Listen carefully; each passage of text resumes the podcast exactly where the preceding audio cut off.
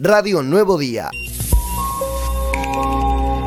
Hace un tiempo atrás, antes de las elecciones de las PASO, con la vicepresidenta eh, Cristina Fernández de Kirchner, que estuve en su despacho, eh, y hablando, digamos, la parte, digamos, política, pero también, digamos, de esas eh, ventajas comparativas que hoy necesita la Patagonia. Claro. Y esas ventajas comparativas que también necesita, digamos, nuestra provincia. Ese fortalecimiento a las pymes de nuestra provincia que le tenemos que brindar, digamos, eh, de, darle valor agregado a todos los productos que tenemos en, nuestra zona, porque no es solamente, digamos, yo te puedo hablar de lo que es la pesca, ¿no? Tenemos que potenciar el turismo, seguir potenciando el turismo, tenemos que potenciar, digamos, la salida y darle valor agregado a todo lo que es la fruta fina del lado de la cordillera, darle el valor agregado a todo el producto de mar, que eso sería una generación muy importante justamente eh, de, trabajo. Porque esto ya lo he vivido y lo hemos vivido en mi localidad cuando a mí me tocó asumir como intendente en el año 2015 eh, por Puerto Deseado, por ejemplo, no entraban barcos cajoneros. Y los barcos cajoneros son lo que te da el valor agregado y lo que te da mucha eh, mano de obra en lo que son las plantas de proceso.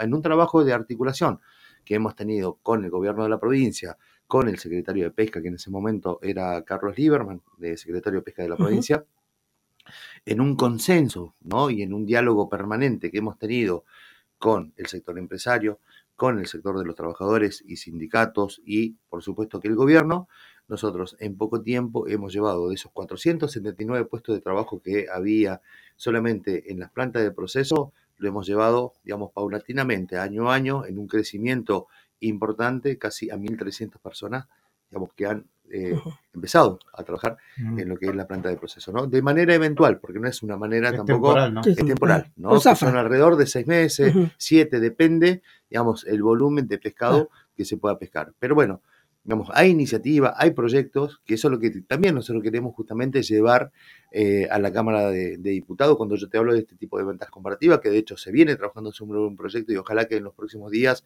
eso se pueda dar a conocer, justamente relacionado a los derechos de, exportación, que nuevamente reconvertiríamos la pesca en, eh, nuestra provincia.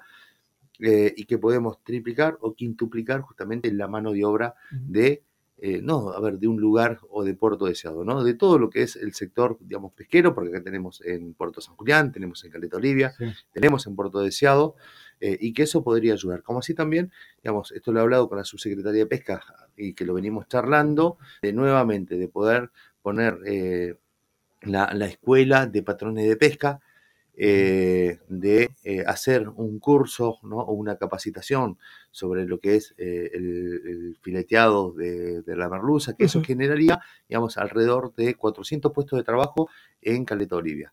Digamos, digamos, yo esto lo, porque es lo que más conozco justamente hoy, lo que es el sector digamos, pesquero, porque uno, bueno, convive diariamente con, con, eso, pero que eso también sería oportunidades para los santacruceños. O sea, yo ayer lo comentaba en, en, la cuenca, digamos, tenemos que seguir dialogando y teniendo contacto con, con Prefectura Naval Argentina a nivel, digamos, nacional para poder eh, hacer los cursos de marinería en Santa Cruz.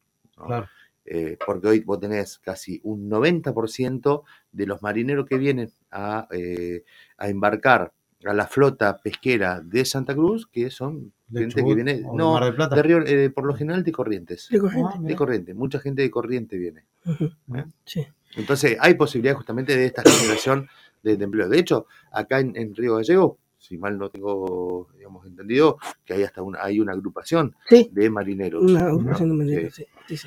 Y que por ahí, perdón, y que por ahí no tienen esa posibilidad de poder embarcar. Radio Nuevo Día, estamos donde vos estás.